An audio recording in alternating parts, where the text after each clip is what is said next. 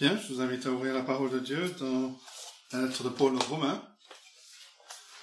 Romains chapitre 12. Nous allons prendre la lecture à partir du verset 9, lire jusqu'à la fin du chapitre, mais nous focaliser surtout sur le verset 14 à la fin. Romains chapitre 12 à partir du verset 9, et voici la parole de Dieu. Que l'amour soit sans hypocrisie. Ayez le mal en horreur. Attachez-vous fortement au bien. Par amour fraternel, soyez pleins d'affection les uns pour les autres. Par honneur, usez de prévenance réciproque. Ayez du zèle et non de la paresse. Soyez fervents d'esprit. Servez le Seigneur. Réjouissez-vous en espérance. Soyez patients dans l'affliction. Persévérez dans la prière. Pourvoyez aux besoins des saints. Exercez l'hospitalité. Bénissez ceux qui vous persécutent. Bénissez et ne maudissez pas. Réjouissez-vous avec ceux qui se réjouissent. Pleurez avec ceux qui pleurent. N'ayez les mêmes sentiments les uns envers les autres. N'aspirez pas à ce qui est élevé, mais laissez-vous attirer par ce qui est humble. Ne soyez point sages à vos propres yeux. Ne rendez à personne le mal pour le mal. Recherchez ce qui est bien devant tous les hommes. S'il est possible, autant que cela dépend de vous, soyez en paix avec tous les hommes. Ne vous vengez point vous-même, bien-aimés, mais laissez agir la colère, car il est écrit, à moi la vengeance, à moi la rétribution, dit le Seigneur. Mais si ton ennemi a faim, donne-lui à manger. S'il a soif, donne-lui à boire. Car en agissant ainsi, tu amasseras des charbons ardents sur sa tête. Ne te laisse pas vaincre par le mal, mais surmonte le mal par le bien. Et jusque-là, la parole de Dieu. Dans notre étude de cette lettre aux Romains, on a déjà dit que Paul nous donne ici la grammaire de l'évangile avant de nous dire ce que nous sommes appelés à faire. Paul a passé onze chapitres à nous expliquer ce que Dieu a fait pour nous en Jésus-Christ et pourquoi il l'a fait. Dans ces onze premiers chapitres, il n'y a que trois endroits où Paul s'est arrêté dans son enseignement pour nous dire ce que nous devons faire. Et ce n'est qu'en arrivant au chapitre 12, comme on l'a déjà dit, qu'il passe à la partie pratique euh, de cette lettre. Si on lit le chapitre 12 en entier, on découvre sous différentes formes qu'il y a environ 40 impératifs dans ce chapitre. Paul ouvre les portes des exhortations pour les croyants.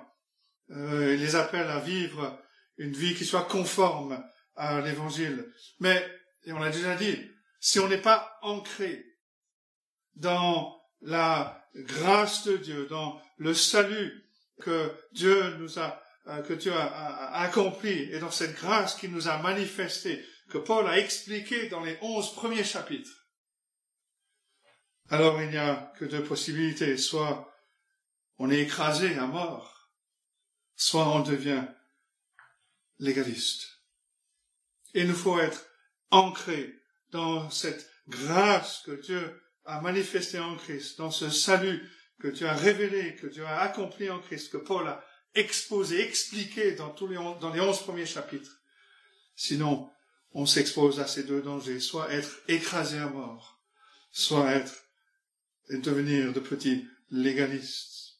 La raison pour laquelle l'apôtre Paul a cherché à nous établir solidement dans cette première partie de sa lettre aux Romains, dans tous les indicatifs qui décrivent ce que Jésus-Christ a fait pour nous, ce que Christ a révélé euh, de Dieu son Père, que l'évangile implique la transformation fondamentale de nos vies.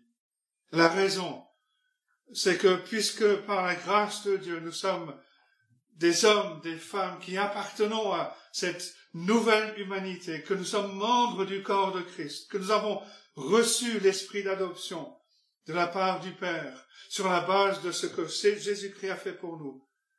Lorsque tout cela est inclus dans le fondement de nos vies, que nous pouvons faire face à cette succession d'exhortations que nous avons à partir de ce chapitre 12 et jusqu'à la fin de la lettre.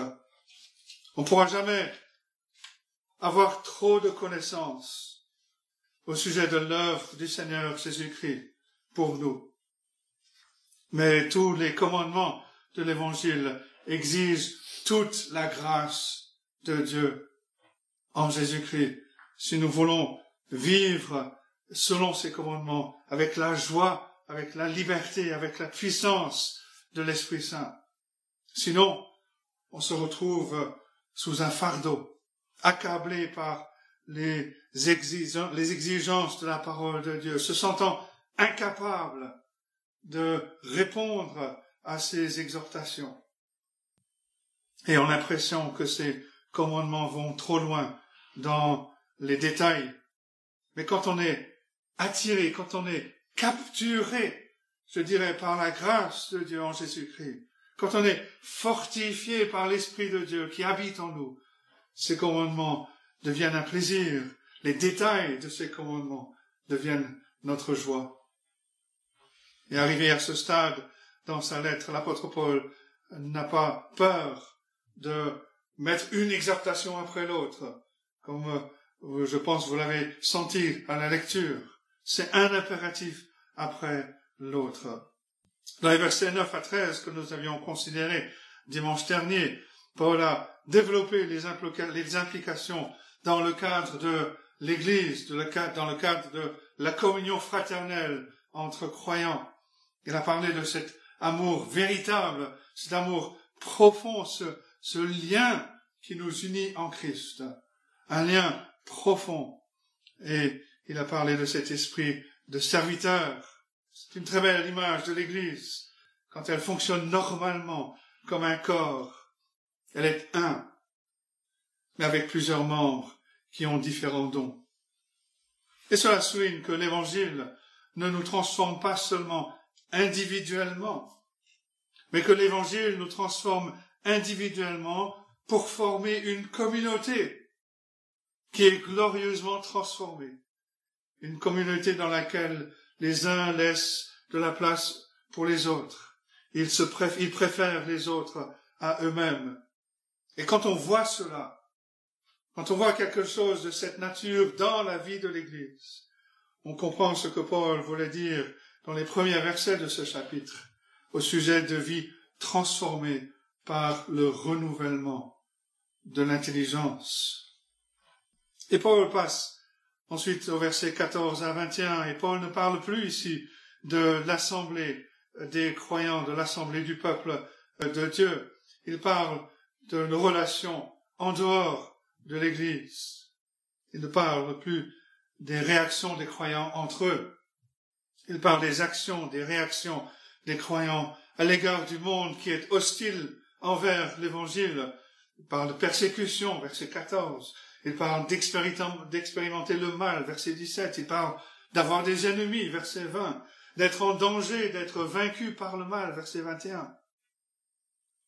Et donc, toute la théologie que Paul nous a donnée dans les onze premiers chapitres, que Paul nous a expliqué, il ne l'a pas donnée pour que nous vivions dans une tour d'ivoire, à l'abri du monde, pour que nous passions notre temps à parler de théologie. Non, il nous a donné cela pour que nous ayons une telle vision de la gloire de notre Seigneur Jésus-Christ, une telle vision des privilèges, des bénédictions que nous avons en Christ, de la puissance de l'Esprit Saint qui nous a donné, qui nous rendra capables de vivre des vies transformées dans un monde hostile, des vies chrétiennes dans un environnement laïque, des vies chrétiennes contre-culturelles, des vies qui appartiennent à la culture du ciel et qui sont vécues dans la culture du monde.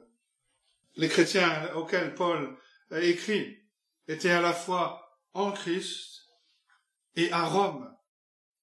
Et nous aussi, ici, nous sommes à la fois en Christ et à Chalon-sur-Saône, ou plutôt exactement à Saint-Rémy aujourd'hui. Nous sommes appelés à vivre dans chaque situation, dans chaque lieu, dans chaque activité ici, comme ceux qui marchent selon un autre rythme que le rythme du monde. Nous sommes citoyens des cieux. Nous vivons dans ce monde avec la force que Dieu nous donne, dans cette relation personnelle, mais aussi cette relation communautaire que nous avons avec le Seigneur Jésus-Christ.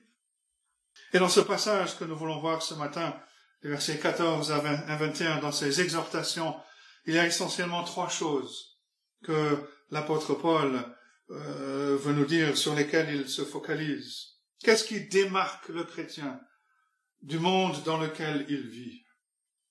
Le chrétien cherche à apporter la bénédiction. Le chrétien cherche à apporter l'harmonie et la paix. Et le chrétien cherche à surmonter le mal. Voilà les trois points. Premier point, donc, le chrétien cherche à apporter la bénédiction. Il commence verset 14. Bénissez ceux qui vous persécutent. Bénissez et ne maudissez pas. Et donne une illustration verset 15 de ce principe. Réjouissez-vous avec ceux qui se réjouissent. Pleurez avec ceux qui pleurent. C'est une pensée très simple, mais très profonde. Ce qui nous pousse en tant que croyants, en tant que chrétiens, c'est d'apporter une bénédiction partout où l'on va, partout où l'on se trouve, dans n'importe quelle circonstance, où l'on se trouve, même au milieu d'une opposition à laquelle Paul semble faire référence dans ce passage. Comment, voilà ma réflexion, comment est-ce que je peux apporter la bénédiction dans cette situation, apporter la bénédiction dans la vie de cette personne, plutôt qu'un jugement, plutôt qu'une malédiction. Paul met en évidence que ce n'est pas quelque chose que les hommes et les femmes font naturellement.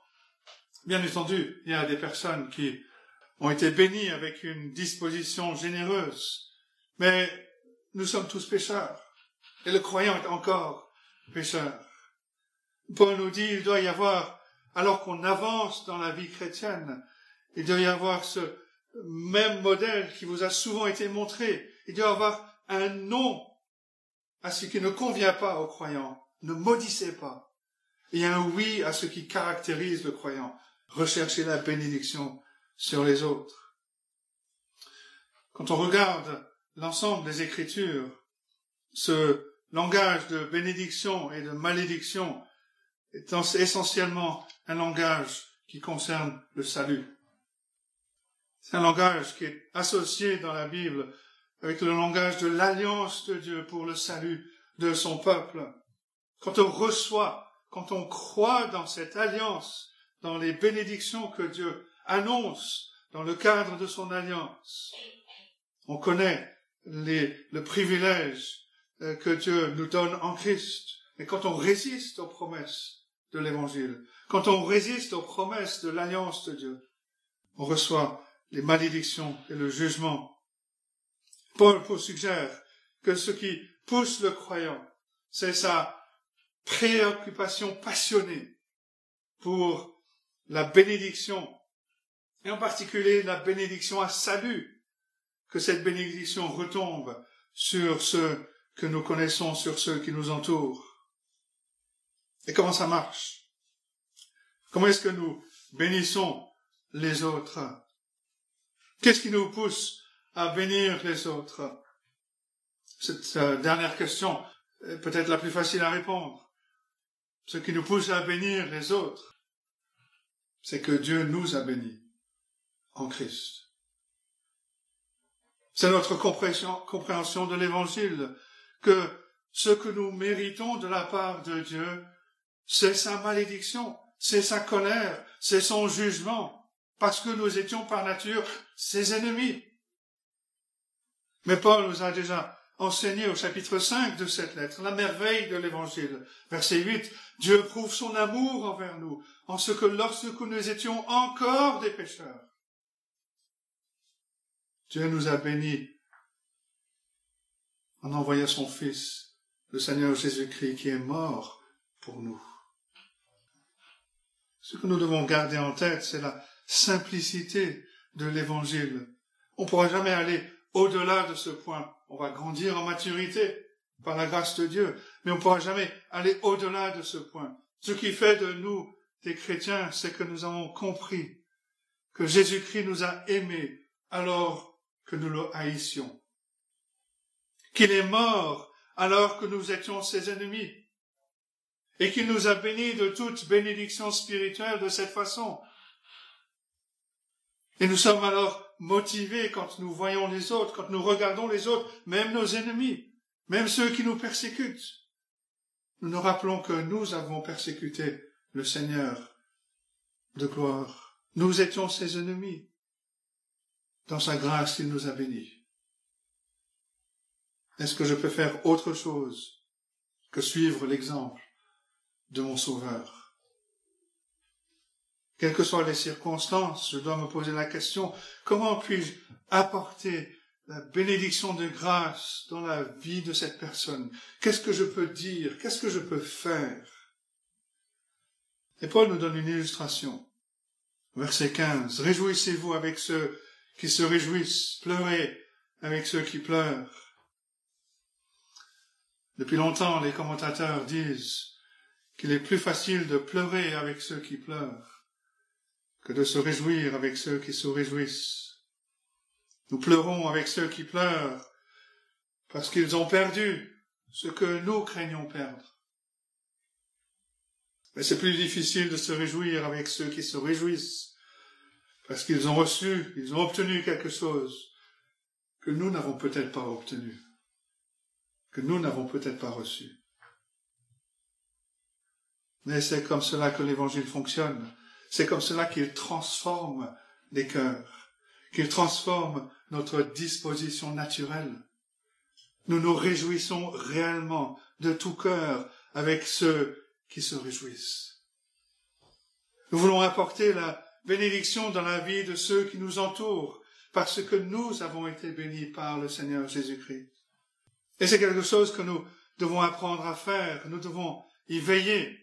Nous devons prier que le Seigneur nous rende capables d'apporter cette bénédiction, quelle que soit la situation.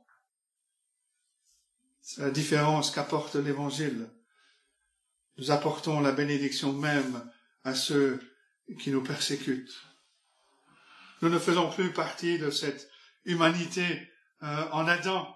Nous avons été transférés dans le royaume de Jésus-Christ. Nous avons été transformés et nous sommes de plus en plus transformés à l'image de Jésus-Christ par le renouvellement de l'intelligence. Nous sommes de ceux qui cherchent à apporter la bénédiction. Le deuxième point, Paul dit que le chrétien cherche à apporter l'harmonie et la paix. Il le dit dans les versets 16 à 18. Ayez les mêmes sentiments les uns envers les autres. N'aspirez pas à ce qui est élevé, mais laissez-vous attirer par ce qui est humble. Ne soyez point sages à vos propres yeux. Ne rendez à personne le mal pour le mal. Recherchez ce qui est bien devant les hommes.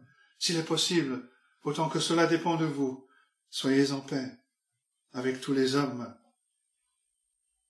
même si cette question, cette section se, compose largement de la réponse du chrétien au monde incroyant, il semble que Paul euh, revienne à la vie de l'Église. Il avait déjà dit, ayez les, mêmes sentiments les uns envers les autres, pensez de même les uns envers les autres. Et qu'est-ce que Paul veut dire par là? Il nous dit que si nous voulons vivre la vie chrétienne, l'endroit où il faut s'entraîner à vivre cette vie chrétienne, c'est en vivant en harmonie les uns avec les autres dans l'Église. C'est le lieu d'entraînement de la vie chrétienne avant de la vivre dans le monde. On ne pourra jamais être un faiseur de paix, quelqu'un qui apporte l'harmonie dans le monde, si on apporte des tensions et des divisions dans la famille de Dieu. La personne qui crée des tensions dans la famille ne peut pas être la personne qui apporte l'entente et l'harmonie en dehors de la famille. Et Paul nous dit que nous avons un merveilleux environnement pour nous entraîner à vivre en harmonie, à vivre en paix. C'est la beauté de l'église, d'une église vivante. Ça devrait être l'endroit le plus sûr pour le croyant. C'est pas toujours le cas. Parce que cette disposition naturelle qui maudit plutôt que bénit peut s'infiltrer dans la vie de l'église. Et on perd de vue la nécessité de créer l'harmonie. Et Paul nous aide ici dans ce passage. C'est pas aussi évident dans nos traductions, mais au verset 16, il utilise une ou l'autre forme du verbe penser à trois reprises. Et c'est important. Si on se tourne au verset 1 et 2 de ce chapitre, en se posant la question comment ma vie peut-elle être transformée, Paul nous dit que c'est par le renouvellement de l'intelligence? L'évangile transforme d'abord non pas ma façon de ressentir les choses. En fait, Paul ne mentionne quasiment pas les sentiments ou les émotions ici. L'évangile transforme d'abord ma façon de penser. Ma façon de penser au sujet des situations, au sujet de Dieu, au sujet de ma relation avec Dieu, au sujet des autres.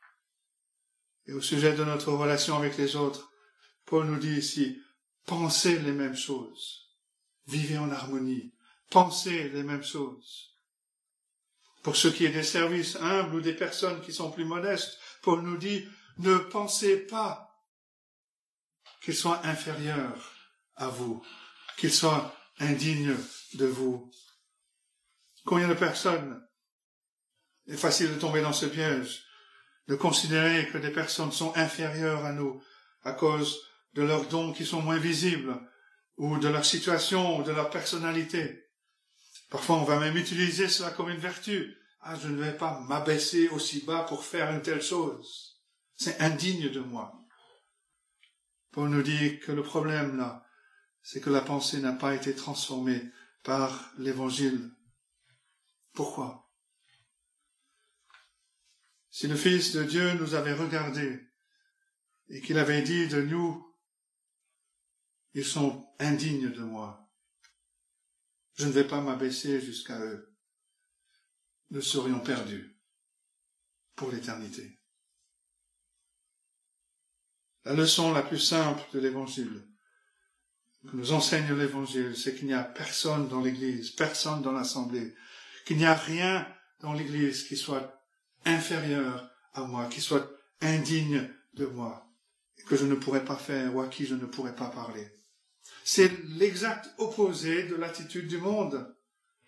Le monde, l'attitude du monde, c'est de se mesurer les autres, de mesurer les autres par rapport à ce que moi j'ai, par rapport à ce que j'ai fait, par rapport à ce que je possède, par rapport à ce que je peux faire, et que les autres ne, ne peuvent pas faire. Cette attitude crée des divisions. Mais la vie de l'Église, la communion fraternelle, c'est de réaliser que l'on fait partie du même corps, bien que l'on soit différents les uns des autres. Il y a un corps, différents membres. On a des personnes importantes, qui parlent à des personnes modestes, qui partagent euh, leur temps et leurs biens. Elles vivent dans cette union avec Christ. Et c'est le produit d'une intelligence transformée. On ne pense plus que quelqu'un puisse être inférieur à soi. Quand l'évangile vient impacter mon intelligence, ce message du Seigneur Jésus-Christ venu du ciel pour sauver des pécheurs comme nous, pour prendre notre place, mourir sur la croix. Ne pensons à aucun moment que nous étions inférieurs à lui, que nous étions indignes de lui. Quand ce message vient impacter mon intelligence, il transforme ma disposition envers les autres. Comme le dit le Seigneur Jésus-Christ en Matthieu 25, verset 40, toutes les fois que vous avez fait ces choses à l'un de ces plus petits de mes frères, c'est à moi que vous les avez faites. Et Paul dit donc, n'aspirez pas à ce qui est élevé, mais laissez-vous attirer par ce qui est humble. Autre traduction, c'est associez-vous avec ce qui est humble. Ne soyez point sages à vos propres yeux, N'ayez pas de vous-même une trop haute opinion. Et quand ce genre de transformation se passe dans la vie de l'Église, elle va déborder hors de l'Église. Elle va dans le monde. Le chrétien ne permettra pas que le mal qui lui est fait ou qui est fait à un frère ou une sœur en Christ va déterminer sa réponse à ce mal.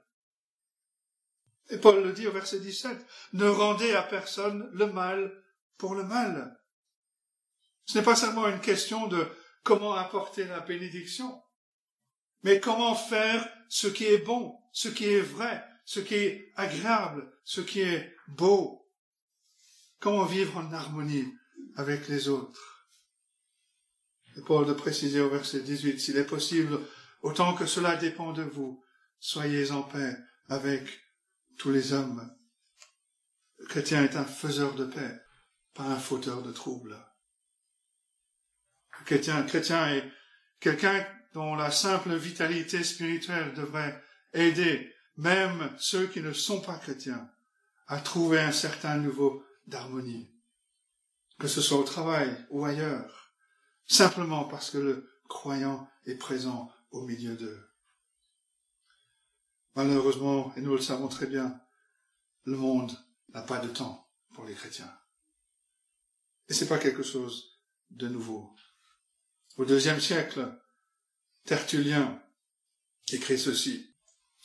La plupart ont voué à ce nom de chrétien une haine si aveugle qu'ils ne peuvent rendre à un chrétien un témoignage favorable sans y mêler le reproche de porter ce nom. C'est un honnête homme, dit l'un, que Gaius Seius, à cela près qu'il est chrétien.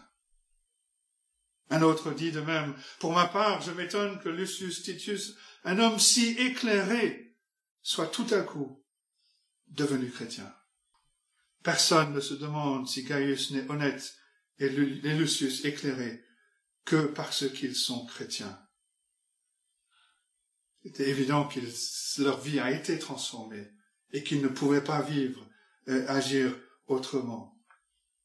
Que le monde dise de nous ce qu'il veut, pourvu qu'il remarque que nous sommes honnêtes, que nous sommes des faiseurs de paix, que nous cherchons l'harmonie et la paix. S'il est possible, autant que cela dépend de vous, soyez en paix avec tous les hommes. Que ces personnes autour de nous, qu'elles le veuillent ou non, soient amenées à respecter l'honnêteté de, de nos vies, et que par la grâce de Dieu, ces personnes nous demandent pourquoi notre vie est tellement différente de la leur. Le chrétien cherche à apporter la bénédiction du salut. Le chrétien cherche à apporter l'harmonie et la paix. Troisièmement, le chrétien cherche à surmonter le mal. Paul résume cela au verset 21. Ne te laisse pas vaincre par le mal, mais surmonte le mal par le bien. Comment est-ce que nous sommes vaincus par le mal? Nous sommes vaincus par le mal lorsque nous laissons le mal prendre contrôle de nos vies et que nous répondons au mal dans le même esprit que le mal nous répond. Il y a certaines choses qui sont bonnes à faire, mais qui peuvent être mal faites, faites dans un mauvais esprit. On peut répondre à l'impiété dans le même esprit que l'impiété répond à la foi chrétienne. la merveille de l'Évangile, c'est que non seulement il nous présente la vérité de la grâce de Dieu en Jésus-Christ. Mais il crée en nous un esprit nouveau, rempli de grâce, qui nous aide dans la façon dont on manipule cette vérité, dans la, dans la façon dont on réagit, dont on répond aux ennemis. Paul nous dit, ne te laisse pas vaincre par le mal, mais surmonte le mal par le bien.